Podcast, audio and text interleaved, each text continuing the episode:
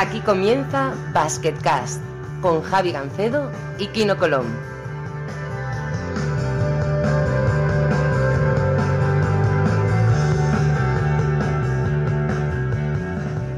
Hola a todos, bienvenidos a una nueva edición de Basketcast. Como siempre, soy Javi Gancedo de Barcelona y hoy en Estambul, como siempre, tenemos a Kino Colón. Kino, ¿qué tal? ¿Qué tal? Muy buenas, ¿todo bien? Todo bien, todo bien. Teníamos que repetir con David Doblas, tú lo sabes, ¿no? Porque se nos quedaron muchas cosas sin hablar. eh, fue uno de los mejores programas, creo, si no el mejor. Y, y lo mínimo era volverlo a traer. No, no sé si estarás de acuerdo, pero eh, David da mucho juego. estoy de acuerdo. Con, con un crack como David siempre estoy encantado de que vuelva a estar aquí y bueno, que nos cuente sus historietas que siempre son muy interesantes. Basket Kato e Yokoso. Bienvenido a Basket Cast, David Doblas. Konnichiwa, konnichiwa. Domo arigato. Thank you. Gracias por volverme a llamar. Espero no, espero que la gente no, no me acabe odiando, ya sabes. Con eso de salir tanto. Solamente, solamente hemos repetido dos veces. Una con Fanfermoso, que supongo que volverá porque es una especie de, de invitado platino del programa. Y luego estás tú. Sí. No, no, no, Bueno. tenemos, no tenemos La gente te pedía, era un clamor popular. Sí, sí. No, no podía hacer nada. Además, horda- hor- hor- hordas de email, de, de cartas, no tenemos dirección física, pero la gente escribe cartas, bueno, la hostia. No, ya en serio. La verdad que eh, somos nosotros los que queríamos que volviera, principalmente, porque eh, se nos quedaron muchas cosas en el tintero y sobre todo lo pasamos muy bien, tío. Fue muy instructivo, a la vez fue muy interesante y, joder, lo mínimo es... eh, creo que además, eh, por la reacción que eso sí es verdad, ha habido en, Twitter, la gente tenía más ganas también de saber de ti, entonces eso es- es importante, ¿no? Bueno, me alegra. Ajá. Bueno, pues eh, vamos a empezar, pero vamos a empezar primero hablando con Kino de- del último partido. Eh, bueno, no, mejor vamos a hablar de otra cosa, que es una cosa que me tiene mosqueado y que me tenéis que explicar. ¿no? ¿Qué es esto de que David A ver. Doblas sea el tercer hermano Colón? Porque hablé con. Fui a Andorra, hablé, hablé Kino con tu madre y me dice: No, no, David es el tercer hermano Colón. Y yo, ¿cómo? Y no me lo quiso explicar del todo, así que me tenéis que sacar de dudas. ¿no? Bueno, pues la historia, muy bien, no sé cómo empezó. Yo sé que a, que a mi madre cuando estaba en la TV, cuando empezamos, pues eh, le gustaba mucho cómo jugaba David Doblas como jugador, bla, bla. Y entonces nos juntamos un año en la selección, esta que le llamaron la selección española 2014. Y nada, mi madre se puso como loca de contenta cuando el pivot eh, que teníamos ahí era David Doblas. Entonces pues, casi animaba más a, a David que a mí. Entonces, eh, nada, eh, creo que, que David, si no me equivoco, le firmaste un autógrafo, le pusiste alguna nota o algo y Sí. le debió poner algo gracioso que no me acuerdo. Lo tenemos en casa. creo. Y se lo guardó, le hizo mucha gracia. y Entonces, ya desde entonces, no sé si os habéis visto en persona o algo, porque luego yo a marchar al extranjero y no sé si alguna vez has ido a Andorra o te han hablado. Pero La verdad que no, pero me encontré, yo creo, no estoy seguro, yo creo que fue con, con tu padre, me encontré en la, o con tu tío, o algún familiar, sí, me algo me encontré suena, una, algo me suena. una, una vez que estaba de compras en Andorra y, mi- y me, me crucé con él. con- No sé si era tu tío o tu padre, no sé quién era. Y sí, con tu madre, me, claro, con- nos, nos cruzamos en Fuenlabrada y me viniste y me dijiste, oye, mira, que mi madre tal, que quiere que le firmes esto, no sé qué, y yo, flip, claro, yo flipando, ¿sabes? Aparte, a mí me daba mucha vergüenza, porque yo no le pido nunca un autógrafo a un jugador que normalmente ya conocía o de la que juega la misma liga que yo y tal, no sé qué. Y mi madre, no, que sí, que sí, que quiero autógrafo de David Doblas. Bueno, pues toma.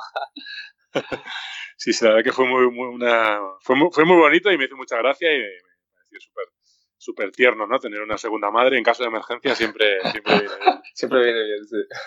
Bueno, eso, eso hay que arreglarlo. Habrá que hacer un meeting en Andorra o en Barcelona o algo, ¿no? Digo yo, ¿eh? Eh, el reencuentro, Hombre, madre hijo. A, a- a mí no me importa irme a Andorra porque me, me encanta, me encantan los restaurantes que hay, las tiendas, me encanta. Es una, bueno, las, y las montañas, que me he estado en las montañas, me baño, me baño en un lago ahí a 2.000 metros de altura. Que, no Hostia. llama ahora, ¿no? Sí, sí, no, no, a mí me encanta. Me encanta El lago de Golasters, quizá, que está esa el agua congelada. Sí, son como, son como tres lagos. Es un lago es que están como escalonados, o dos lagos así. Uno, y el, el, el más tocho está al final y es como que está rodeado así como de montañas, así. Y hay una especie de laguito más pequeño, pero ese ya sí que hay que subir escalando. Pero ese lago, pero que es un lago enorme, tío, y profundo. Y subí ahí andando una vez con una amiga y, y me pegué un baño ahí. Estaba el agua fresquita, ¿eh? Estaba el agua fresquita. Esto se indignaba Salvo Maldonado porque él veraneaba a veces por ahí, por las montañas y tal, y me explicaba pues, lagos, nombres de lagos y tal, de Andorra que yo no conocía. Y el tío indignado, ¿cómo puede ser que no lo conozcas? Tal? Y yo, "No, que iba ahí arriba no subió.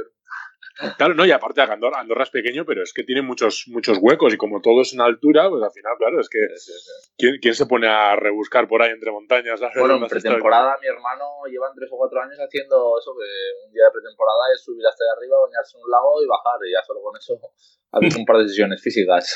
Sí, sí, aparte la altura se nota, la altura se nota. No, mira, no, bueno, yo a Andorra solamente he ido típico a comprar cosas y, y a ver a la gente de Morabanca Andorra, que son son cojonudos, la verdad. Eh, siempre que voy me tratan exquisitamente, así que... Por cierto, eh, Gaby Fernández ha sacado el libro de Community Manager. Eh, estoy empezando a leerlo y recomendadísimo, ¿eh? Está muy bien, ¿eh? Además, sí también me fuerza a, leer un poquito en catalán, que no lo he hecho hasta ahora, y, y es interesante. Pero bueno. Tenemos en cuenta. Yo, mi padre estuvo en la... Mi padre y mi madre estuvieron en la presentación, imagino que mi hermano también. Eh, y pues seguro que lo tienen y ya se lo pediré en verano y le daremos una, una, lectura obligatoria ahí. Sí, está guay porque el tío se mete con las redes sociales diciendo no hay que ser esclavo de estas cosas, etcétera, ¿no? O sea que eh, tiene, tiene chicha el tema, vaya. Este, este, chico es al que entrevistasteis, ¿no? Hace unos programas. efectivamente. Me, me, pareció interesante, yo lo estuve oyendo ahí una vez que terminé de entrenar y estuve oyéndola un ratito y tal, y me pareció interesante que primero que, que entrevistéis, que voz a, alguien que no sea jugador, entrenador, árbitro, etc. ¿no? Yo creo que eso es muy interesante y luego que, alguien como él, ¿no? Darle ese refuerzo positivo de, de, que alguien que está haciendo bien el trabajo, de que porque al final estamos en un momento de, histórico en el que las redes sociales, cómo funcionan, cómo conectas la, grada con, con, el jugador muchas veces, con el club, y es una forma ¿no? muy interesante de hacerlo. Aquí, por ejemplo, en Japón es algo que lo hace muy bien y, me alegró, la verdad, me pareció interesante también la entrevista que le hicisteis. Nada, pues muchas gracias. ¿eh? Quería hablar de partida de Kino, pero casi mejor paso de puntillas porque eh, digamos que perdieron con Besiktas por una falta, faltando tres segundos, perdieron por dos puntos, dos tiros libres de, de Kenan Sipahi, y la falta es dudosa. La falta hay un desplazamiento lateral. 0,4 segundos, 0,4 0,4. O sea, nada, ya, ya, ya tirar, ¿eh? Pues. Sí, la verdad es que eh, nosotros también tuvimos eh, nuestra parte porque tiramos cuatro tiros libres en los últimos 15 segundos, que fallamos los cuatro, y aparte dos jugadores que suelen tener buen porcentaje. Eh, pero bueno, cogimos el rebote del último y lo metimos. Y nada, y al final, pues eh, la falta esa vez un poco de verdad que es dudosa. Pues eh, nos deja una situación un poco complicada, pero bueno, a ver si somos capaces de reponernos y, y bueno, ganar la próxima semana que esta descansamos. ¿Qué tal los árbitros en Japón, eh, David? ¿Hay nivel o qué?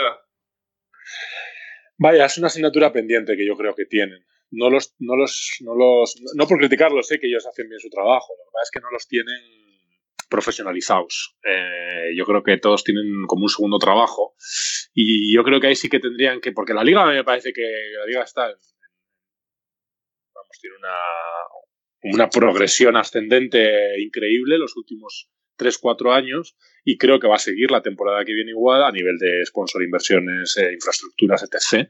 Pero en tema de arbitraje deberían de, de, de, pues eso, de traer gente, un poco árbitros de, de otras ligas, eh, enseñarles, pues ya pagarles de una manera adecuada para que, para que ellos se dediquen íntegramente ¿no? a hacer una buena escuela de árbitros. Eso yo creo que, que les ayudaría Esto es clave, bastante. al final. Todo para cualquier liga es clave y seguro que nos hará porque es, parte, es una parte muy importante del juego y yo creo Sí. que, que esto pues, bueno, estar a la altura siempre. Sí, por, por, por, por poner un ejemplo, eh, te digo, yo estoy. A mí me suelen pitar esta, esta jugada que a mí me da una rabia de la hostia, pero la pitan aquí, no sé por qué. Eh, de, yo recibo el balón, voto, estoy dentro de la zona, hago una finta, hago dos fintas y me pitan tres segundos con el balón en la mano, por ejemplo. Entonces, No. Pero bueno, son cosas, son cosas. Pero sí que, sí que es cierto que tienen que, mejorar eso. Pero bueno, está bien, ¿eh? Están bien, son, por lo menos son buena gente, se puede hablar con ellos. ¿Y qué tal los aficionados con, con los árbitros? Lo digo por lo siguiente. eh, Esta semana eh, puse un tuit hablando del Chesca que lleva 25-1 en playoff en casa. Y me cayó un chorreo de aficionados de Vasconia diciendo es que el arbitraje tal, es que luego un buen partido que había perdido Vasconia por 26 puntos. Y empezó todo el mundo, ah, es que los árbitros tal. Y yo pensando, a ver, sí, los árbitros valen, pero es que ya puede pitar Rafa Muntión, que si pierdes por 26 no, no tienes muchas cosas que hacer, ¿no? Pero bueno, el caso, el, caso es que el caso es que me gustaría saber qué tal, si hay mucha crítica, si se nota, eh, si hay un mal arbitraje, la gente se echa encima, ese tipo de cosas. ¿no? Rafa Montión, yo iba, yo iba con él en los viajes cuando era súper joven, con 14, no, con 15 años, que viajaba con el, con el Tau por Europa de, de Junior cuando alguien se lesionaba y viajaba con él, macho. Eh, acabas de dar un recuerdo ahí. Se, se eh, retira este año, se retira este año y quizá deberíamos meterlo en el programa porque eh, es un hombre muy interesante. ¿eh? Sí, sí, sí. sí. sí.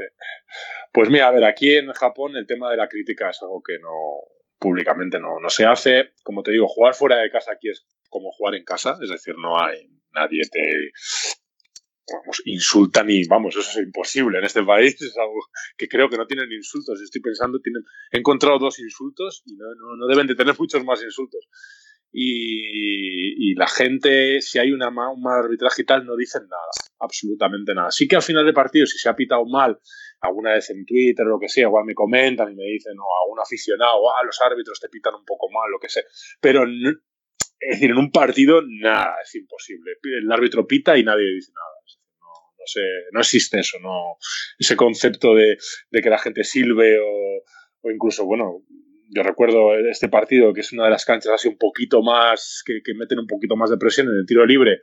Me pitaban, ¿no? Y notaba algún silbido y claro, a mí me entraba la risa diciendo, ¿sabes? Me, me, pasa esto en Murcia o en Zaragoza, ¿no? Digo, se me caen los tímpanos del ruido, ¿sabes? Lo de Zaragoza, bueno, luego largo de ello, hay una pregunta por ahí, ¿no? Pero, pero tiene que haber alguna historia ahí, una intrahistoria interesante. ¿eh?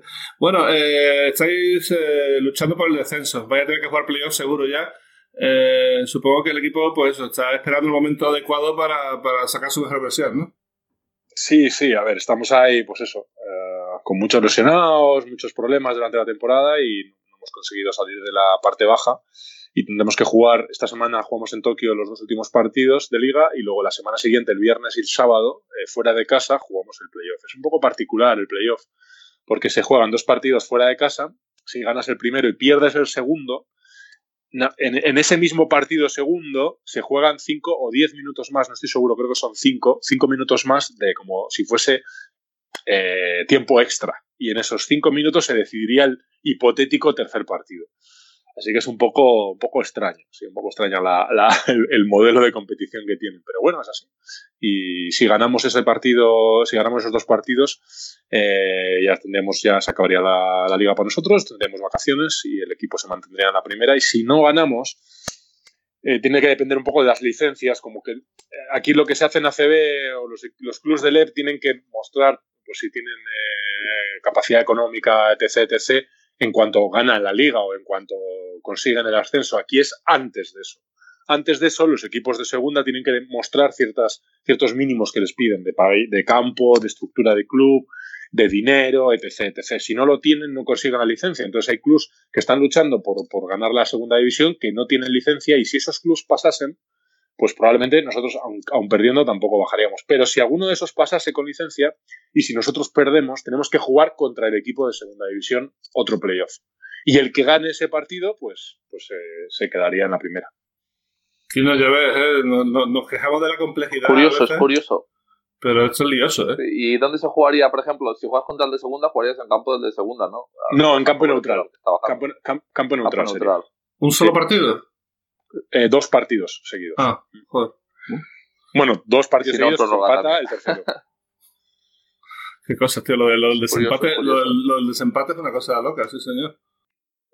Es una También aparte sería curioso porque es un equipo con dinámica de que ha ganado todos los partidos durante todo el año contra uno que los ha ido perdiendo. Pero claro, al final la diferencia de nivel entre primera y segunda suele ser grande en todas las ligas. Entonces, es curioso que se haga esto, sí, me sorprende es curioso, es curioso, la verdad. Es como que, no sé, es como que te, dicen, bueno, has perdido y tal, eh, demuestra que puedes mantenerte en la liga ganando un equipo de segunda que quiere subir, ¿no? Como deportivamente te estás ganando el, acceso a esa liga, No sé, es, curioso, es curioso, se puede ver de diferentes prismas, yo creo. Interesante, bueno, y lo de la oportunidad de salir de ahí, porque está contando ya 25 dobles dobles esta, esta temporada, estás en 16 puntos y pico, casi 10 rebotes, estás haciendo buenos números, eh, tú estás contento allí, clarísimamente. Eh, digo yo que tendrás alguna opción de seguir, a lo mejor, ¿no? Sí, a ver, yo estoy muy contento. Eh, aparte, una de los, de los test así de estrés que, que, tenemos los jugadores extranjeros cuando venimos, sobre todo si somos veteranos, es si somos capaces de aguantar el ritmo de competición, porque es un ritmo duro y hay muchas semanas que se juegan tres partidos, pero sobre todo el, el quien aguanta el jugar sábado-domingo, eh, muchas veces que no hay ni siquiera 24 horas entre partido y partido y claro, muchos jugadores pues no, no aguantan eso o, tienen más lesiones o pues eso. Yo he demostrado que puedo jugar todos los partidos, he jugado 55 partidos de liga ya eh, y, bueno, y no he tenido lesiones, no he tenido problemas y, y, me he mantenido más o menos a un buen ritmo. Al principio me costó, hombre, obviamente la competición es un poco diferente, pero, pero sí, en el momento que, que le pillé el truco ya, Luego, pues, pues he sido bastante sólido en todos los partidos. El club está muy contento conmigo, las aficionados también. Y aparte por el carisma que tengo, pues, pues me he ganado bastante a la grada. Entonces, a ver, yo aquí estoy bastante contento y me gustaría que, que seguir aquí, sea en primera o sea en segunda.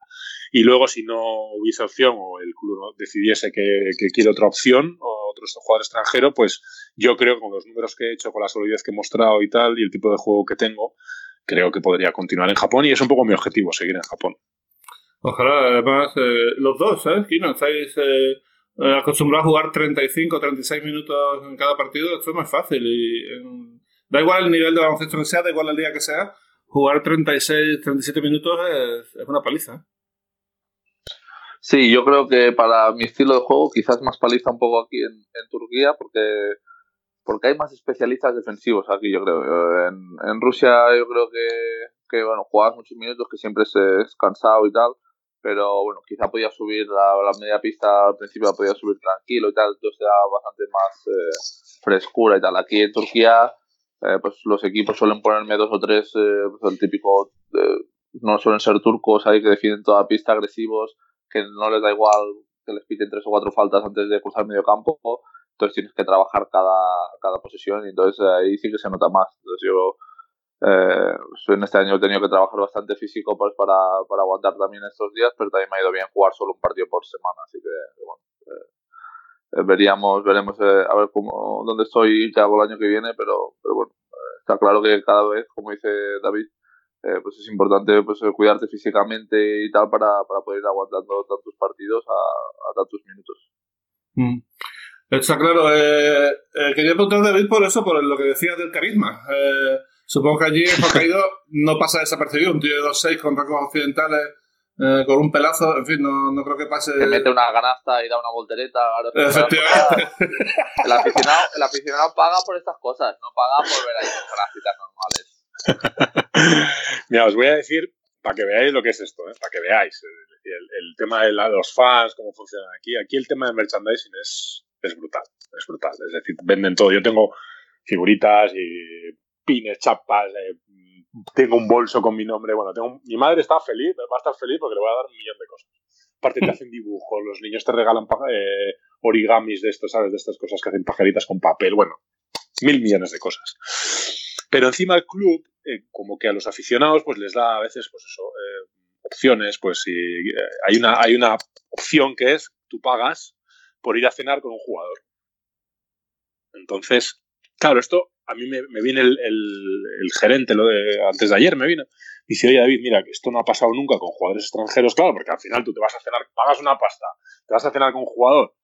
O sea, joder, o sea, si eres japonesa pues, o japonés, pues eh, quieres que sea un japonés para poder hablar con él, ¿no? Pero claro, por lo visto, alguien ha pedido que irse a cenar conmigo, una, una, una fan, una aficionada, y para que veáis, va, va, a pagar 900 euros por ir a cenar, y aparte Hostia. paga la cena, eh, y, y, son dos horas, ¿vale? Que tengo que estar dos horas con esa persona, cenando y, bueno, no sé, cenando normal y corriente, como dos personas, ¿sabes? Pues me la preguntas, lo que sea. Pero para que veas el, el, el nivel de, de, de, de, fan, ¿no? Que es, aparte es un fan muy respetuoso, porque no es como, yo que sé, como en otros países que te vienen igual por la calle, te piden fotos o te... No, aquí, yo por ejemplo estuve el otro día cenándome, me estaba cenando un ramen con un amigo y había unos chicos, unos chicos de colegio así, que estaban ahí sentados. Y yo notaba que nos miraban como diciendo, vale, nos han conocido lo que sea. Pues chicos de 15 años, ¿eh? esperaron a que terminásemos de comer, que no había ni padres ni nada, esperaron los chavales a que terminásemos de comer, cuando nos levantamos uno se acercó oye, perdona, ¿os importaría que nos pudiésemos hacer una foto, tal, etc, etc? Y, nos hicimos una foto con ellos, ¿sabes? Fue como todo súper respetuoso, súper correcto, nunca te invaden, nunca te, quieren molestar, siempre es como, como desde el respeto y bueno, porque veas en unos adolescentes que en cualquier otro país se meterían dentro tuyo, te agarrarían y te editarían y serían un selfie sin casi pedirte permiso, en algunos casos, ¿sabes? Entonces sí, es la verdad que es, que es interesante, es interesante verlo, verlo, sí. Hablando, de, hablando del ramen, eh, bueno, supongo que está súper adaptado a todo, ¿no? La comida allí es bastante, bastante buena, muy distinta a lo que se entiende aquí como comida japonesa en España, pero, pero muy, muy buena, creo. Sí, sí, es muy, muy sana, muy equilibrada, tiene muy en cuenta eh, mezclar cosas, es decir, no saben lo que son las proteínas, los hidratos, todo el mundo, ¿eh? desde jóvenes. En las escuelas parece que se da mucha atención a eso, a veces vas a comprar cosas o en plan lo que llaman ellos las cajas Bento. La caja Bento es como una especie de, de, cajita con, muchos, con muchas celdas y en cada celda pues va comida, pues arroz, carne, pescado, tortilla, etc. etc. y luego te, pone un poco el contenido calórico. Eh, que lleva esa caja. Y también otros alimentos igual preparados siempre te vienen las calorías que tiene, las vitaminas, etc, Entonces, como que le dan bastante importancia al tema de la nutrición y la, comida es muy variada y nada que ver, obviamente, con un restaurante japonés. Aquí si se come sushi, si se come ramen, si se come gyoza, pero hay una infinidad de productos. Eh, les encanta mucho, la, bueno, les gusta mucho el tema del, del mar, se comen muchos tipos diferentes de algas, de pescados o partes de peces o peces que, en, nuestro país, por ejemplo, ni se, ni se pensaría en cocinarlos, ¿no? Y como que le sacan mucho partido a, todo. Aparte, el japonés, por norma general, todo lo que se decide hacer lo hace bien, es decir, lo hace con, con, extrema calidad. Entonces, la, la comida es algo que para ellos es muy importante cualquier Instagram que ves de cualquier persona japonesa siempre tiene comida, siempre hay platos, siempre hay cuando se va a comer o a cenar y los cocineros, toda la gente que trabaja en restauración se lo toma muy, muy, muy en serio. Así que es, muy interesante salir a comer en Japón.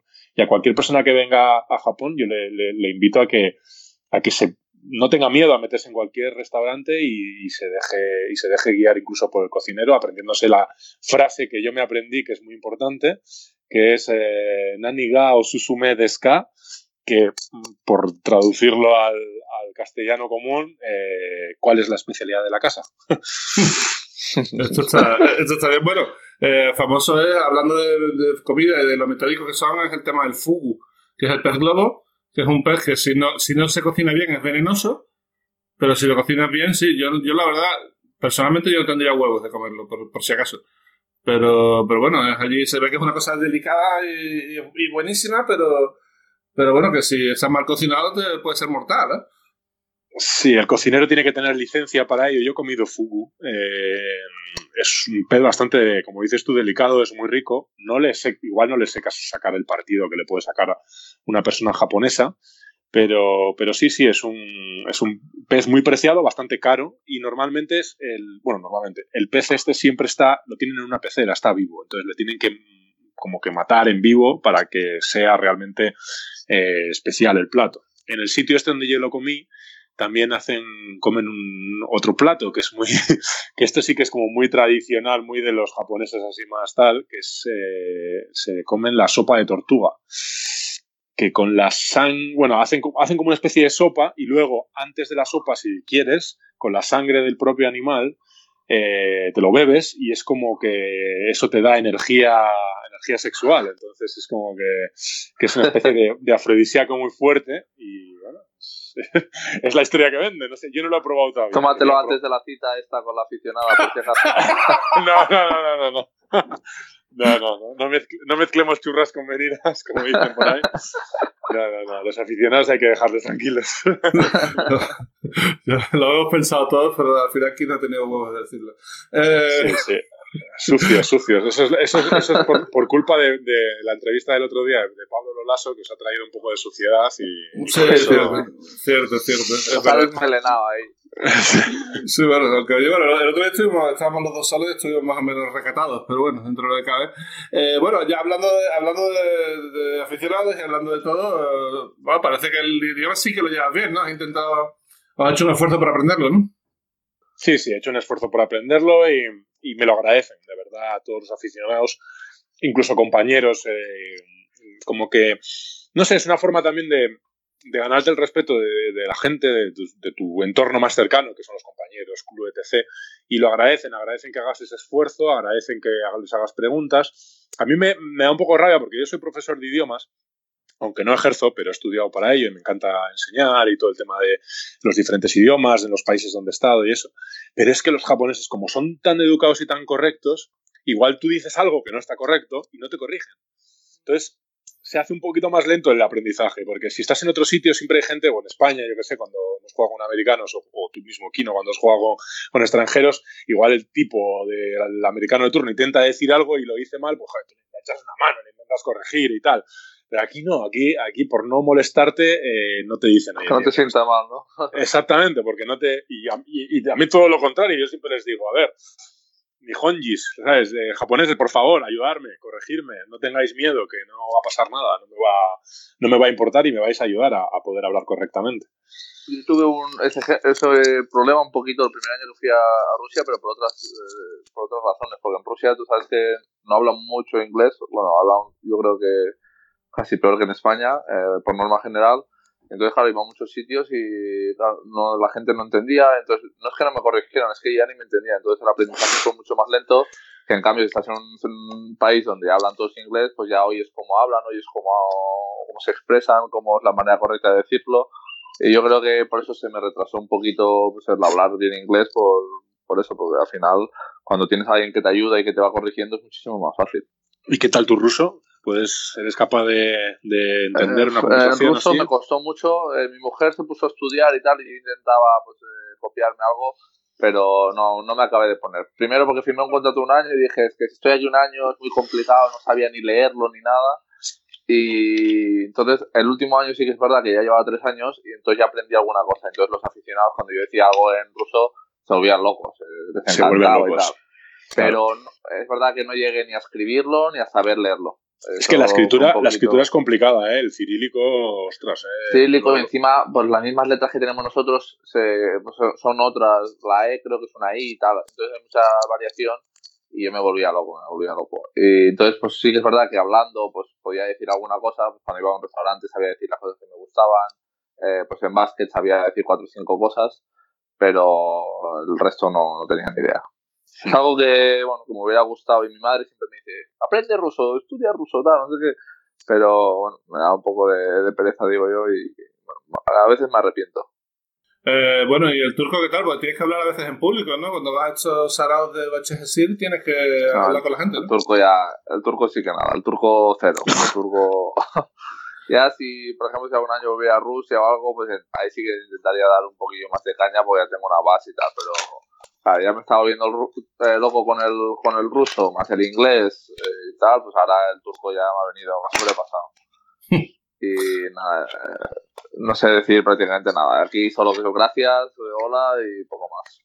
Ya, pues me imagino que es lo, que decimos todos, esto, esto es así. David, me pregunto si para ti es una opción quedarte en Japón, o sea, no ya el año que viene, sino en general, quedarte vivir allí. No, a ver, a vivir no sé, a ver, no sé, no sé. Eso ya es más, es más complejo. Tendría que realmente ponerme en serio con el idioma y, poder trabajar de alguna manera con, con clubs, con baloncesto y tal, pero Uf, no sé, no sé, no lo veo, no lo, ahora mismo no lo veo, ¿eh? pero también, va a depender de cómo va a ser mi carrera en Japón, si voy a seguir los próximos años y cómo va, a ser la relación con, la gente y tal, y, con la liga y todo. Pero bueno, a ver, es un país muy interesante, es una liga que está en constante crecimiento y, obviamente sí me gustaría tener algo, algo con Japón, pero ya vivir no lo sé, no lo sé. La verdad que es una, es una pregunta difícil de responder ahora.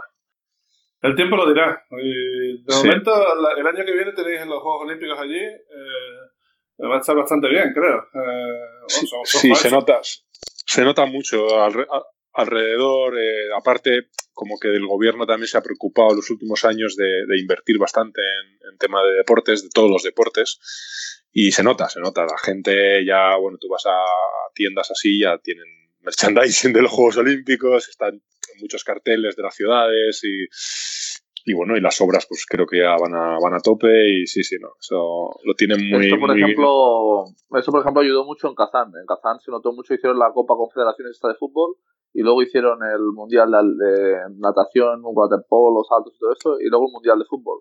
Y entonces eh, la ciudad, en los tres años que estuve yo, mejoró pues, eh, en carreteras, edificios, eh, hicieron un pabellón, un estadio de fútbol espectacular.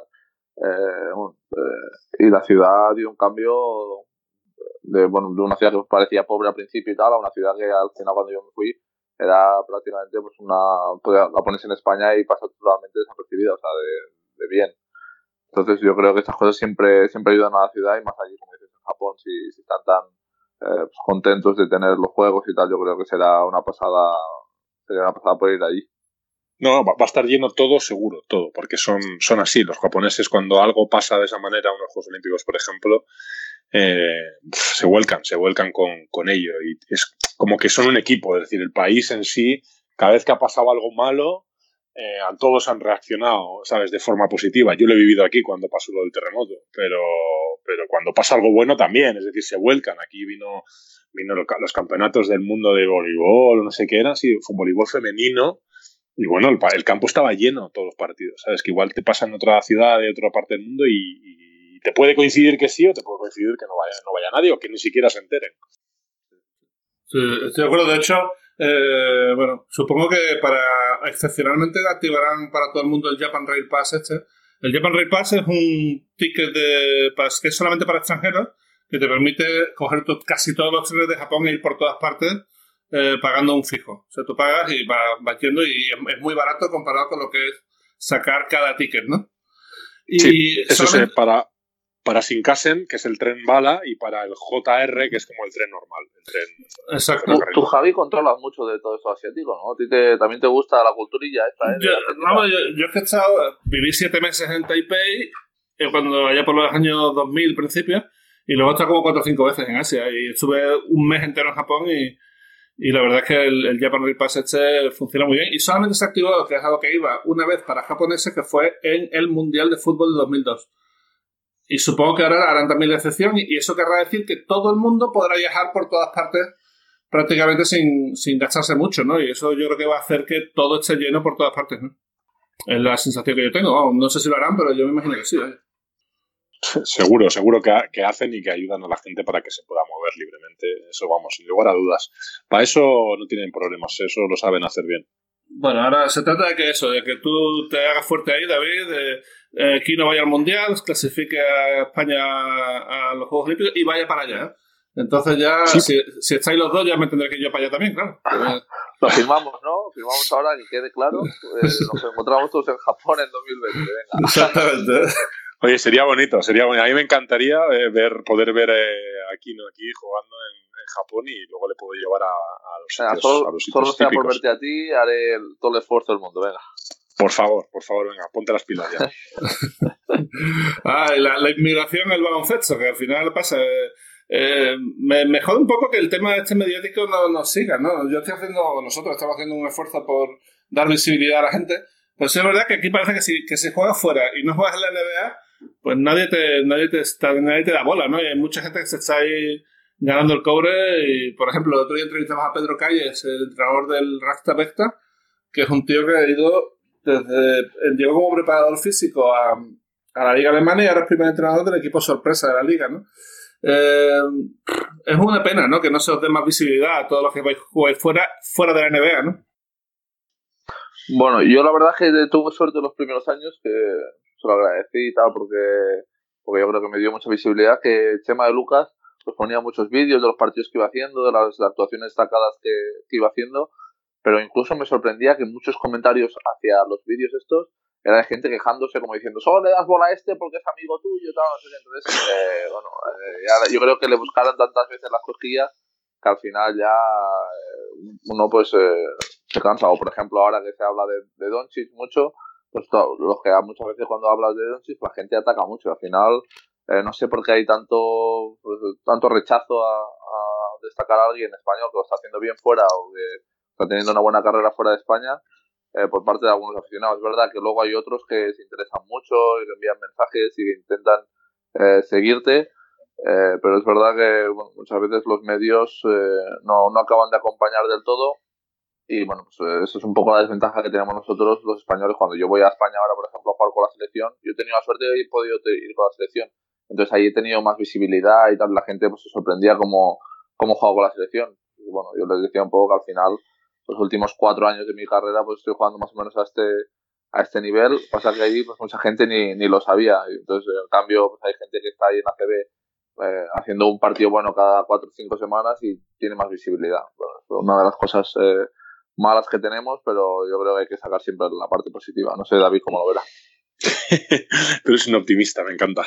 Yo también, ¿eh? pero, pero vamos, que sí, que sí, esto es el, el lo que tenemos de país, que, que, que tiene muchas cosas buenas. A mí me encanta mi país, pero pero sí, esta, esta parte, ¿no? Sobre todo en nuestro mundo del básquet, pues el momento que sales de la liga, eh, parece que, que, bueno, que ya no, no vales o que la Liga CB es la mejor del mundo. A ver, la Liga CB está bien, pero no es la CB de hace 6-7 años, ni, ni, es la CB de, de, hace 20. Es decir, que sí, es una buena liga, es competitiva, pero, pero vamos, tanto Kino, que ha estado en Rusia, que ha estado jugando, eh, ¿sabes?, en competiciones europeas, vamos, pues claro que es el líder de la selección. Así que, ¿por qué? Porque es un jugador importante en todos los equipos donde ha estado. Entonces sabe ser importante. A veces estás en España y a veces te tienen en un segundo plano, cuando puede ser un primer plano, a veces te tienen como un segundo plano y encima ya vemos cómo se trata el jugador español en la CB. Que es difícil ser, ser primera línea, eh, cuando yo creo que, es decir, que tenemos nivel, jugador español tiene nivel eh, por encima del, de, de, muchísimos países de Europa. Eh, y bueno, sí, es totalmente de acuerdo. ¿Qué voy a decir? ¿Qué voy a decir yo? Que, que se piensan que yo estoy en Japón, que estoy ahí, yo qué sé, jugando con, con liliputienses, ¿no? Y que, pero... Bueno, bueno, o como una liga regional. Es verdad que, claro. a veces el, el, el, pensamiento que se tiene fuera es, bueno, este está en Japón, pues claro, ahí cualquiera hace esos números porque han visto sí, sí. que, qué sé, quizá, no sé, por poner un ejemplo, Lanford allí hizo un día 50 puntos. Sí, sí, bueno, pero es que luego hay que ir no, allí, hacerlo bien y tal, acostumbrarse a la, a, pues a la cultura, a la liga, son ligas diferentes, con reglas diferentes. Eh, no es fácil hacerlo bien y siempre destacar una liga así siempre es difícil y bueno, se, da, se, le da más mérito una vez cuando lo pruebas o cuando conoces la, la realidad de las otras ligas. Sí, sí, seguro, seguro. Y te hace ver, te hace poner los pies en el suelo. Yo cuando estuve la, temporada pasada en Argentina, que es el, opuesto todo completo de, o las antípodas de, de, Japón, joder, es una liga que hay que adaptarte, tienes que ir, pelearte, no sé qué, hacerte un nombre, ¿sabes? Son muchas cosas, tienes que luchar contra muchas variables que te hace ser un jugador mucho más fuerte y mucho más sólido. Que yo a veces, por ejemplo, yo estaba en San Sebastián y después de 10 años o 11 años en el mismo club, hay un punto en el que no te acomodas, pero como que ya te, te, te, acostumbras, te haces un poco funcionario, ¿no? Y, estos cambios que, pues, que, lo, que, lo, lo, que se enfrenta aquí, ¿no? ¿no? Cambiando de país, cambiando de liga, eh, retos diferentes, eh, eso te hace ser, pues, un jugador eh, muy fiable y por eso, cuando va a la selección, destaca. es que, claro. Y dice, joder, este Kino, ¿por qué no viene a España? ¿Por qué no viene a jugar a...? Bueno, porque no le han, no, no, no le han, no han apostado por él. Es decir, o alguien no ha puesto, ha dicho, no, no, es que yo te quiero a ti de primer base para que seas el director de mi equipo, no sé qué, no sé cuánto. No, no lo han hecho. Entonces. A, a mí me sorprende la falta de entrevista que tenéis los dos. Eh, vale, que aquí, aquí siempre en Basketcast y tiene visibilidad y todo lo que quiera. Pero, pero no sé, eh, que lo de David, yo si tuviera dinero, es que le, haría una serie. O sea, mandaría un cámara para allá que lo siga toda la temporada. Porque tiene que, ser, tiene que ser divertidísimo a la vez que interesante, ¿no? Y, y lo mismo contigo, Kino. Pues, me sorprende que, joder, no, ni con la selección, luego cuando estás con baches así nadie te, nadie te requiere para casi nada, ¿no? Bueno, cuando estoy con la selección es verdad que ahí sí que tengo bastantes cosas. Eh, una vez que llego, a, que llego a España, pero ya yo creo que como llevo cuatro años fuera de España, que no es el primero, pues un poco ya, es lo, normal, que está, que está fuera y bueno, pues a veces hay jugadores que se les da mucho bombo pues, sin, haciendo poco y hay otros que, que tienen que hacer más, pero esto es parte del deporte, pasa en todos lados al final. Eh, también pasa, por ejemplo, por poner un ejemplo, en el fútbol. Hay un jugador que está en Madrid y el Barça y son, todo el mundo dice son de los mejores del mundo. Se va a un equipo bueno, italiano, inglés, tal, y desaparecen del mapa. Ya no oyes hablar más de ellos en todo el año. Pues bueno, al final yo creo que, hablamos mucho de lo que vemos en el día a día, de lo que vemos en, en, la, CB y el resto parece pues, que es, eh, mucho más secundario. Que eh, son cosas que, que, son en el deporte así o en, el deporte español que hay que aceptarlas. Mm, bueno, David, eso, quitando Basket no ha habido tampoco mucho movimiento por allí, la gente no te ha contactado mucho para... para... Pues no, mira, me llamaron cuando cuando tuvimos un terremoto aquí de, de 6,7, casi 7, eh, y me llamaron pues de Vitoria, me llamó una, radio, y creo que de Donosti me ha llamado otra radio, y luego cuando hice la vueltereta me llamaron de algún sitio, no me acuerdo, bueno, para que veas, en el, en el periódico de mi ciudad, que yo, a ver, en Twitter les, les vacilé un poco, ¿no? Al diario Montañés, que encima es el, el periódico donde trabaja mi madre. Eh, eh, me pusieron en plan, eh, el cántabro Dani Doblas la lía en un partido, no sé qué. Y en plan, estos tíos, macho. Sabes, que en mi propia casa no saben mi nombre y les puse en Twitter en plan, gracias por la noticia y tal, pero bueno, que me habéis cambiado el nombre, que muchas gracias. Bueno, fue así, no sé qué les puse, pero que quedó así como, pero en plan bien, ¿eh? que no me molestó ni nada, que, que me hizo gracia, pero así, no, creo que tendría que pensar. Yo creo que alguien, alguien me llamado, pero no me acuerdo ahora mismo quién fue o para qué fue. Pero bueno, a ver, que pero de verdad que os lo digo, ¿eh? que cuando también te haces veterano hay momentos que te da igual todo y que, lo que quieres es disfrutar, vivir la experiencia. Yo tengo 37, voy a hacer 38 en verano y no me importa que no me llamen. Es decir, me, me, parece muy bonito hablar con vosotros ahora y contar la experiencia y sobre todo para alguien que lo quiera escuchar, pero que tampoco me, me siento así como, ay, es que no me llaman, es que tal, es que cual, es que ya se olvidan de mí, es que me da igual. Quiero decir, estoy en un punto ahora mismo de mi carrera que, que, no me importa ya eso.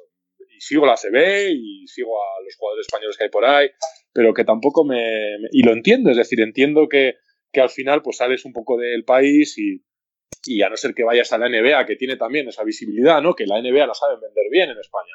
Y, bueno, pues por eso, pero bueno, los jugadores de la NBA, que realmente quién está jugando ahora mismo de los jugadores de la NBA, está jugando Mark, bueno, estaba jugando minutos Mark, pero el resto estaban jugando pocos minutos todos, ¿no? Que, bueno, y, el bueno de Doncic, que, joder, que da gusto verle. y que yo soy el primero que quiero que se haga noticias suyas. Y es que no sé, yo no entiendo, por ejemplo, cuando Aquino hablaba de estos mensajes que llegan por Twitter y tal, de, de ¿por qué pones vídeos de este, es tu amigo? Digo, cállate, tío, ¿sabes? Seguro que hay un montón de gente que no dice nada pero que le gusta saber la actualidad de nosotros, ¿no? ¿Sabe? Pues habrá gente que igual le hace gracia y dice, ah, mira, joder, David está en Sapporo, tal, hostia, aquí no está en Turquía, no sé qué, no sé cuánto, qué guay, tal.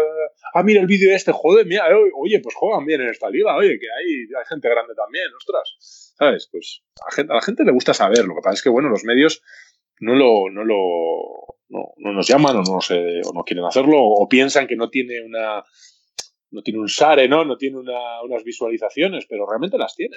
Porque a la gente le gusta, al final la gente nos conoce. Es decir, hemos estado en España jugando y quiera, quien, quien es que no, el aficionado que nos ha visto jugar, pues le hace gracia ver cómo nos va por el mundo.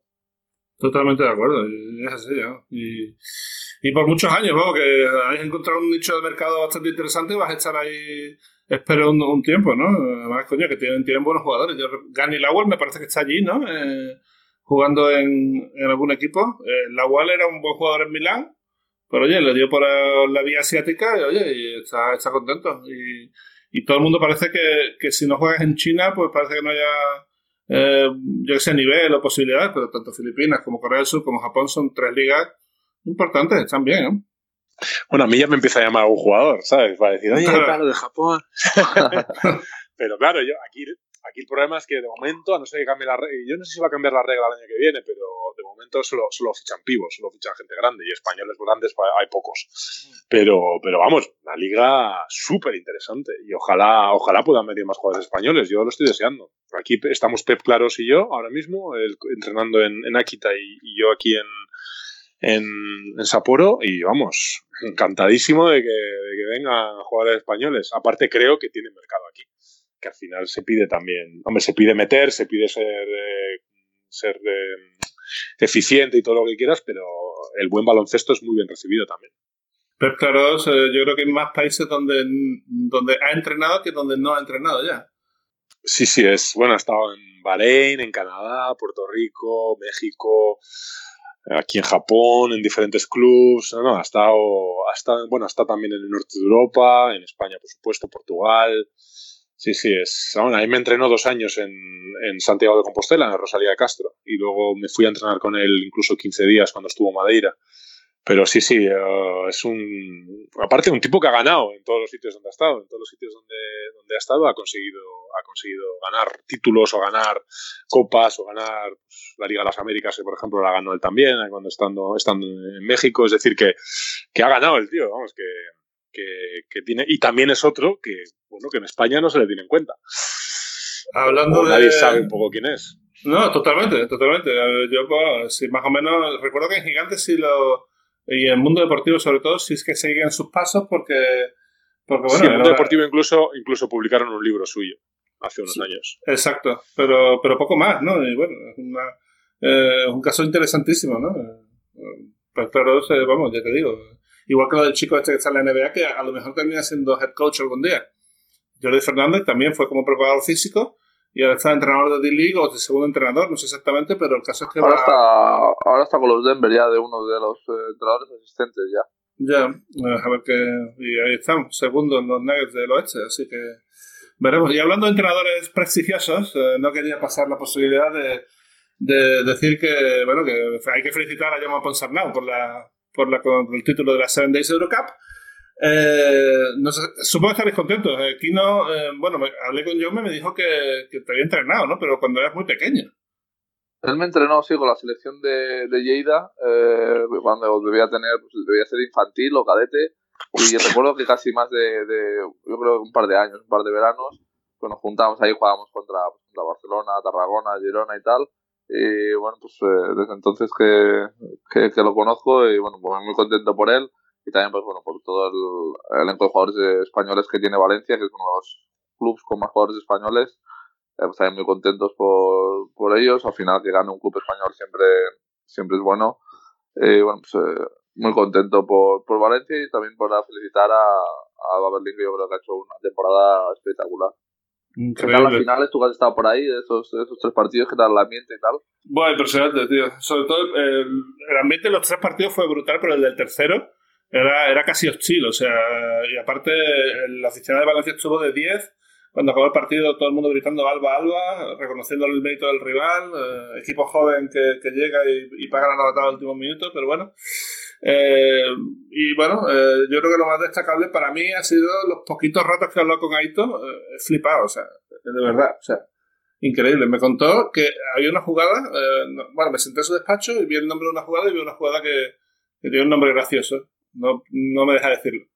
Y claro, me empieza a reír y digo, ¿esto qué es? Y dice, no, me explica la jugada y tal.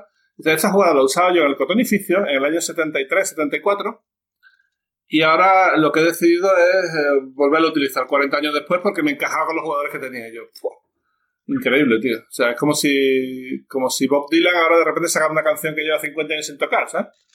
El tío es increíble, ¿no? Y luego eso, también me ha contado que hay otra jugada y esta no me la quería pintar, que la lleva usando siempre. Lleva 50 años con la misma jugada y no se la pillan. ¿eh? Y dice que si funciona, ¿para qué la va a cambiar? Que, que la sigue haciendo, ¿no? Y, y, bueno, pero quitando el tema de ahí todo, también lo de yo me estoy muy contento porque mmm, es de las mejores personas que conozco en este negocio, tío. Es un tío que es un trozo de pan, tío. Para que os hagáis una idea, eh, estaba la celebración en la pista, tercer partido, todo el mundo allí ya eso, y vino Jaume a, hablar conmigo, o sea, no al revés. No es en plan de que tú vayas para allá y el tío, ah, pues qué, contento estoy yo. Yo, me hecho, se supone que es al revés, yo tengo que felicitarte, ¿sabes? No sé. Pero, pero bueno, muy contento por, por la verdad. Y, creo que Valencia ha sido justísimo ganador, vamos, porque han sido el mejor equipo de largo en la competición. Y bueno, eh, eh, David, ¿tú conoces a, a John suficientemente bien? ¿Cuánto, ¿Cuánto tiempo de internado? ¿Dos años? ¿Tres años? Fue un año y medio, un año y medio estuvo, estuve con él. Y, y, la verdad que lo has descrito, pero perfectamente. Lo has descrito. Yo creo que todo, todo el baloncesto español se ha alegrado de la victoria de Valencia. Es que, aparte, Valencia para mí es un club, no sé, me da la sensación de que cae bien, ¿sabes? Y, y, luego lo que dice Kino es que todos los jugadores españoles que tiene y jugadores que son importantes, no son jugadores de relleno que los tienen ahí para hacer cupo, no, son jugadores que juegan minutos que son importantes en el equipo. Y me encanta, me encanta ver Valencia y ojalá los clubes de España tomasen el ejemplo ¿no? de, Valencia, eh, como club ya, ¿eh? como estructura. Y luego Jaume es que es un tipo diferente, es un tipo diferente. Es que es, para mí es un adelantado a la época. Aparte yo creo que se ha llevado también a Borja Comente, que es otro pues, que también estaba por Lleida y también estuvo conmigo en la selección. Así que también felicitarlo desde aquí, pero lo que decís vosotros, eh, Jaume es una persona 10, lo que yo he podido conocerlo a él y bueno, por eso aún da más valor a, estas cosas. Sí, mira, Jaume para mí es, es, un tipo diferente, ya termino con él, porque yo lo, estuve con él, yo era el capitán del equipo y tal, y él, en todo momento, él lo que pretendía era pues tener eh, pues una, una, una, relación más, más, más horizontal, ¿sabes? Eh, no, no, tan vertical como siempre está el entrenador ahí un poco en la cúpula.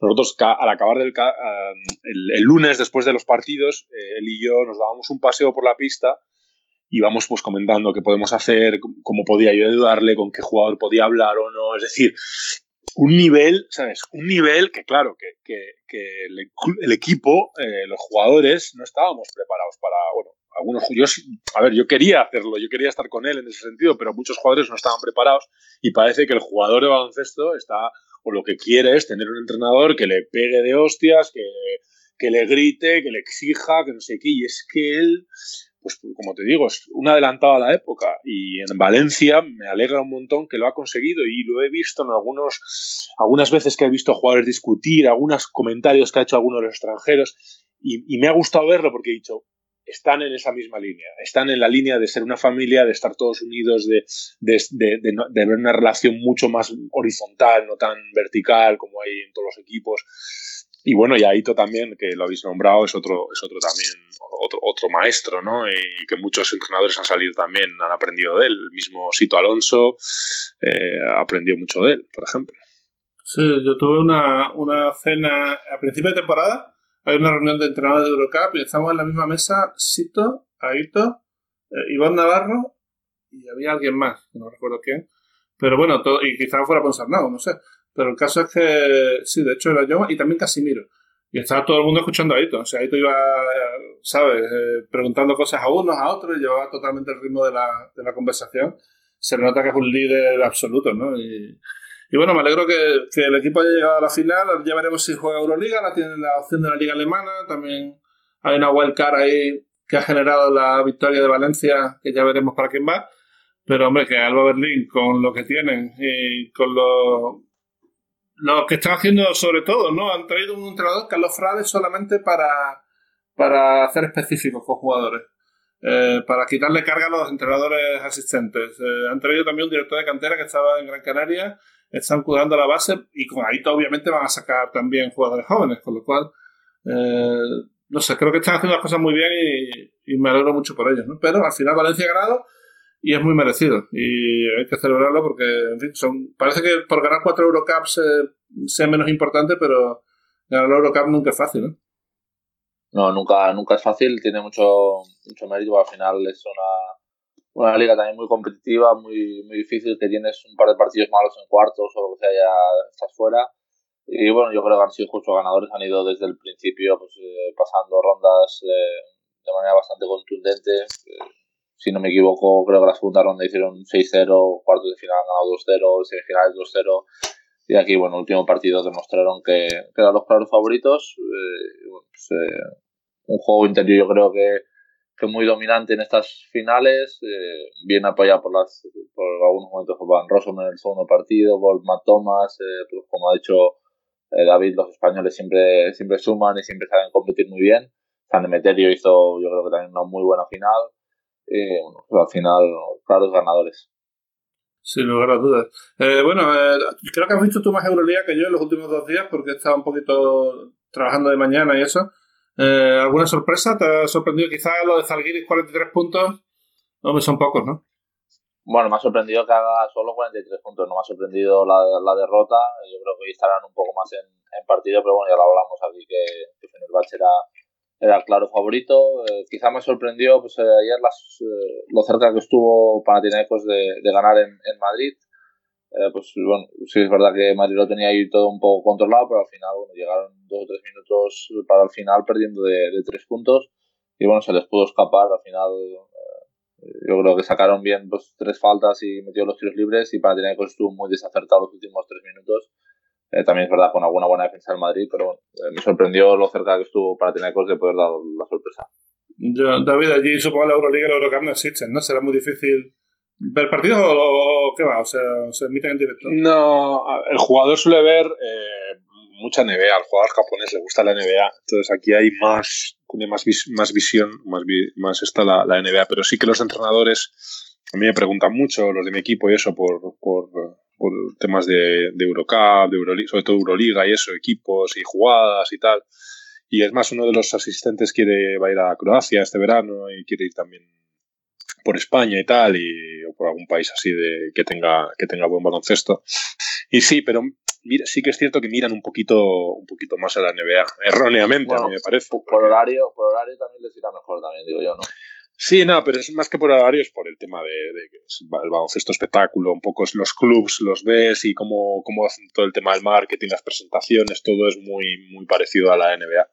Entonces les gusta ese rollo y bueno, espero que, que cambien y que miren un poco el baloncesto europeo también, que yo creo que el baloncesto europeo como baloncesto es el que más calidad tiene.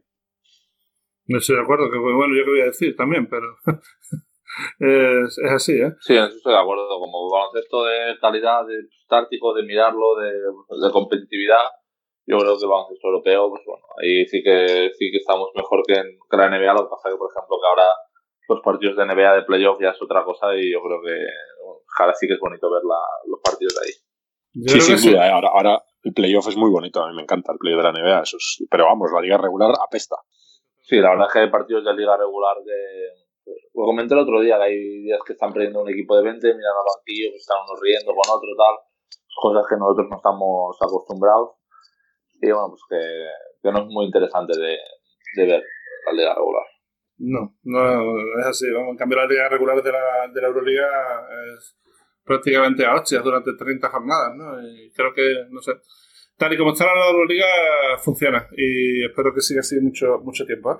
En fin, eh, vamos a pasar a preguntas ya, ¿no? Que vamos a poner punto final a esto. Eh, la primera eh, es para David y es de Fernando García. Y dice que en Zaragoza se le tiene un especial cariño, entre comillas, eh, un poco de mala leche. ¿Sabes si viene, viene de, alguna, de alguna acción en concreto o es una sucesión de casualidades? Y si le ocurren otras pizzas, si te pasaba que, que te pitaban otras pizzas.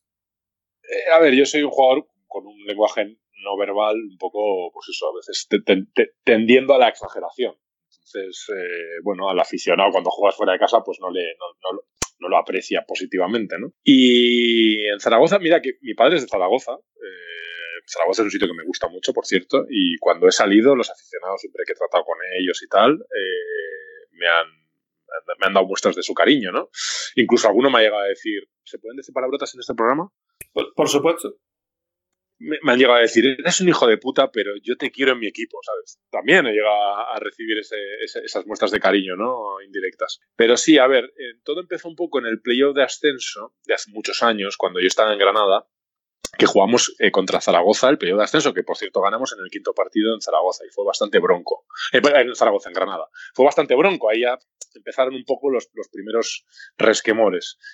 Eh, también estaba mi amigo Diego Chorchari en, Zaragoza y también tuvimos nuestros roces. Es decir, ahí también empezó nuestra bonita amistad, que por cierto, hace, como quien dice, el año pasado, me di un abrazo con él, para que veáis que el tema del básquet, lo que, lo que pasa en la cancha, pues siempre se queda en la cancha.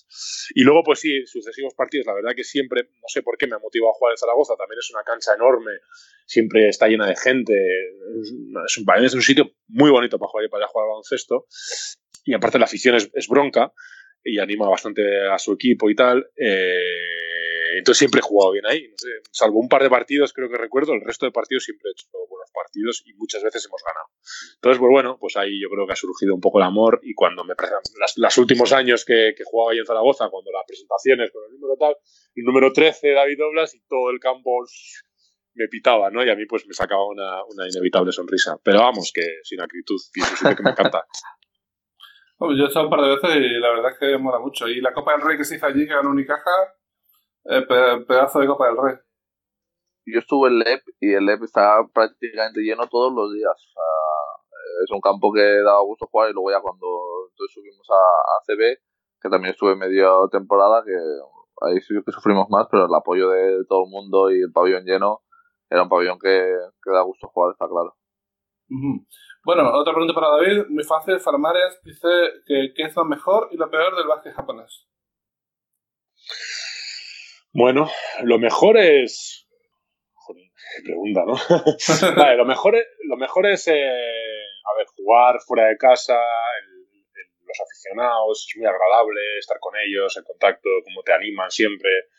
Eh, el baloncesto es un básquet así, pues, a ver, un poco anárquico, es un poco rápido, a veces cometen muchos errores, pero, pero me gusta, es decir, es un, es un baloncesto atractivo.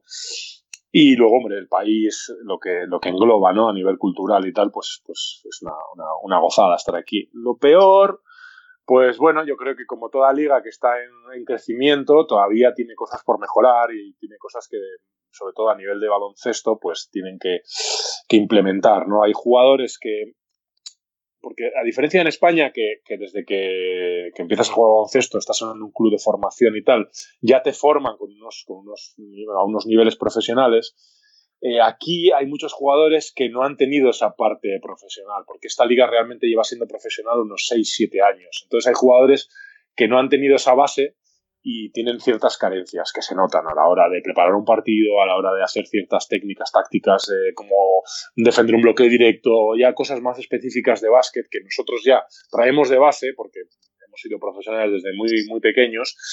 A ellos hay cosas, algunos jugadores que, que les cuesta, sobre todo cuando estás en un equipo que no es de los grandes. Entiendo.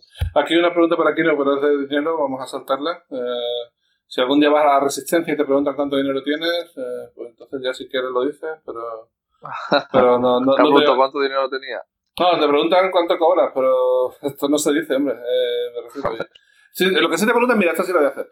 Eh, ¿Cuánto más necesitarías para irte a jugar a Japón? O sea, Uf, a Japón, bueno, ahora mismo es una liga que, que no planteo ni, ni he tenido ofertas tampoco. Es algo que yo de momento eh, ya irme por, por, el resto de Europa ya, ya, ha sido un paso para mí. Eh, nunca se puede descartar nada, pero, pero bueno, de momento mi idea es estar aquí en, en, en, Europa. Es verdad que yo tengo algún amigo que, no sé si Edu Torres también está por ahí y tal, y me lo encontré y me había dicho también que la liga pues está creciendo mucho y que pues, la liga japonesa y todo eso, la asiática en general está, está en pleno crecimiento y que de aquí pues, un par de años o tres puede ser muy importante, pero de momento es algo que, que no me, no me planteo. Edu Torres está en Hong Kong, creo. Eh, que también es un sitio curioso de, ir. Si alguna vez tenéis la oportunidad, eh, podéis intentarlo. Bueno, eh, más preguntas para David. Por cierto, hay un chico aquí, Raúl Sotillo, que le prometí que lo iba a mencionar en el programa porque fue el primero en adivinar que iba a venir David Douglas cuando dije que alguien repetía. Así que ahí está. Preguntan, ¿es verdad que en España comemos el sushi de manera incorrecta a ojos de un japonés? ¿Te han corregido tus compañeros nipones y te han enseñado a comerlo? sí, bueno, yo he preguntado y sí, sí es cierto que no se come de manera adecuada. El sushi, eh, yo he visto muchas formas de dar, pero la, la, forma correcta es tú coges el sushi con el pescado por arriba y lo pones de lado. ¿Vale? Entonces, con los palillos agarras lo que sería la parte de arriba, la parte de arriba del sushi y la parte de abajo del sushi. Entonces, de esa manera lo tienes sujeto y en la salsa de soja lo mojas ligeramente, pero el pescado, no el arroz. No, es en plan mojar todo el pescado ni bañar el sushi en, en, la soja, es mojar ligeramente el pescado y te lo metes en la boca. Entonces, entre sushi y sushi, siempre que vayas a cambiar de sushi, si estás comiendo, vamos a poner el caso, sushi de salmón y sushi de atún, si vas a cambiar de sushi de salmón a sushi de atún, entre el sushi te tienes que comer un poco de jengibre, que es lo que te ayuda es a limpiar la boca y te hace pues que, que tu gusto, tu paladar ya se prepare para un nuevo sabor. No, lo estaba haciendo fatal yo. ¿eh? ¿Qué quieres que te diga? Aquí no todos, todos, todos, todos lo hacemos mal. ¿eh? Esa es un poco la manera. Yo también, manera... completamente mal. Yo al revés hacía. Sí, esa es la manera adecuada. Yo, yo, yo llegaba a poner el, el, el, lo que sería el, el jengibre, lo llegaba a poner encima del sushi y comérmelo todo junto, ¿sabes? Es totalmente erróneo. Sí, sí. Ya, yo lo sé. Eh, impresionante. Yo lo que no puedo es con el wasabi. El wasabi es demasiado para mí, es demasiado bestia. Soy Hay gente que lo moja en la soja, pero también el, cuando te hacen, si te hacen un, y te preparan un buen sushi, ya lo- el wasabi va dentro del sushi, así que no es necesario añadirlo. Vale, bueno, dos preguntas más. La primera es para mí. ¿Qué te pareció el ambiente en la Fonteta en los partidos de la final? José Manuel Vicente. Espectacular, ya lo he dicho. Sobre todo me gustó eh, dos cosas. Primero, que con 0-11 la gente no se volvió loca y empezó allí a, decirle a Ponsarnau que pedía tiempo muerto, sino que tuvo paciencia y siguió animando al equipo. Y dos, lo que ya he dicho de, de reconocerle al Alba cuando recibió el trofeo o la bandeja de finalista. eh, bueno, pues reconocer todo el campo el esfuerzo del otro equipo. Eh, por eso creo que estuvo el público de 10, absoluto. Y la última, también para David, eh, me preguntan cuál es la. Bueno, desde con el fenómeno mito que hay en Japón, si han hecho algún merchandising tuyo, más o menos lo has dicho, pero ¿hay algo en especial que te haya hecho ilusión? bueno, la verdad, me hace mucha ilusión que la tengo de foto de WhatsApp. Una aficionada me hizo un dibujito me lo ha puesto en un, en un cuadro, que es, que, es, que es mi versión, la versión de David, pero en japonés. Entonces me hace mucha gracia, la tengo, la tengo en mi WhatsApp y, y me- esa- ese, ese regalo en particular me gustó. Pero claro, merchandising es que hay un millón de cosas. Es que desde fotos, desde... Hay una que estoy vestido de sumo, otra que estoy vestido de... Bueno, otra que es el día de San Valentín, también con un ramo de flores. Millones, es decir, para cada tontería, para, bueno, para, para Halloween tengo una especie de, de de- como de mantelito así, que es con mi nombre y, y mi figura, como yo, pero en plan en, estilo japonés, con la cabeza de, Halloween de calabaza en la, en la cabeza. O sea, hay un millón de cosas que me tendría que parar a pensar cuál es la que más me mola, pero es que son... Te venden de cualquier manera, vamos, eso te lo aseguro. Bueno, manda, mándanos alguna foto, tío, ya la ponemos en Twitter. eh, eh, esto puede ser divertido. ¿eh? Y nada, eh, yo creo que deberíamos ir despidiendo, David. Muchísimas gracias por pasarte otra vez por Basket Cast. Ha sido igual o más interesante que la otra vez. Y mucha suerte en el periodo de descenso y sobre todo mucha suerte. Ojalá te puedas quedar allí y, y seguir con la aventura japonesa porque se te ve realmente contento y, y demuestras una ilusión importante por estar allí. ¿Eh? Sí, no, me encanta y quiero conocer más del país y quiero estar aquí un par de años y ya dominar un poquito la lengua. Y la próxima, pues ya os mando alguna frase más en japonés, así para que digáis, ostras, cómo he aprendido japonés el doblas. y nada, también mucha suerte, mucha suerte aquí ¿no? en el final. Di la verdad que te las has aprendido para, para el programa, pero que luego no las has utilizado nunca. Yo soy marketing también, ¿eh? yo soy marketing también, Kino. pues nada, que os mando un abrazo. Pues nada, por- mucha por- suerte. por llamarme, ¿eh? Suerte, suerte con el playoff, suerte con la cita, suerte con todo. Vale, muchas gracias. ¿Cita? ¿Qué cita? y nada, eh, bueno, lo de la aficionada, joder, que vas a quedar. Ah, lo de la cena, digo yo, joder, digo, ¿qué cita? Digo, no, me- no se me ha escapado nada, ¿no? Y tal. Hombre, no Sí, pagan, no pagan cada día 900 euros para ir a cenar contigo. Ya, tío, ¿eh? Es que por 900 euros, si estuviésemos en el estadio, te diría lo que se puede hacer con 900 euros. Es que me cago en la leche, 900 euros. Digo, me, me siento muy valorado, ¿sabes? Sí, sí, sí. Eh, ¿Cuánto, ¿Cuánto de valorado te sientes? Me siento muy valorado en, esta, en este país. Claramente, claramente, claramente. ¿eh? En fin, pues nada, lo dicho, mucha suerte. Eh, Kino, también a ti. Eh, esta semana no tenéis partidos, ¿no? Así que aprovechad para, para, bueno, para ver un poquito de Estambul, ahora que puedes, ¿no? Bueno, me mandan a una ciudad que no sé muy bien, eh, no sé muy bien el nombre ahora mismo. Es una ciudad que dicen que es histórica y todos los turcos están un poco celosillos de, que me manden a mí. Eh, tengo un acto con el, con el club también que nos ocupará un día. Así que ya, informaré. Creo que es Madim o algo así. No, no perdonad mi desconocimiento. Y eh, luego sí, pero yo creo que tendré el fin de semana libre, así que a ver un poco de básquet, a conocer un poquito más de Estambul y a, y a disfrutar de la familia, que siempre, siempre es bueno. Perfecto, pues nada, disfruta de los pocos, porque ya tener un fin de semana libre a estas alturas es casi ciencia ficción, así que disfrútalo a tope. Sí, Y- debe, debe ser el primero o segundo en todo el año, o sea, que, imagínate. Está claro. Y nada, muchas gracias y gracias a todos por, por seguirnos. Nos vemos la semana que viene aquí en Basketcast. Hasta aquí Basket Cash con Javi Gancedo y Kino Colom.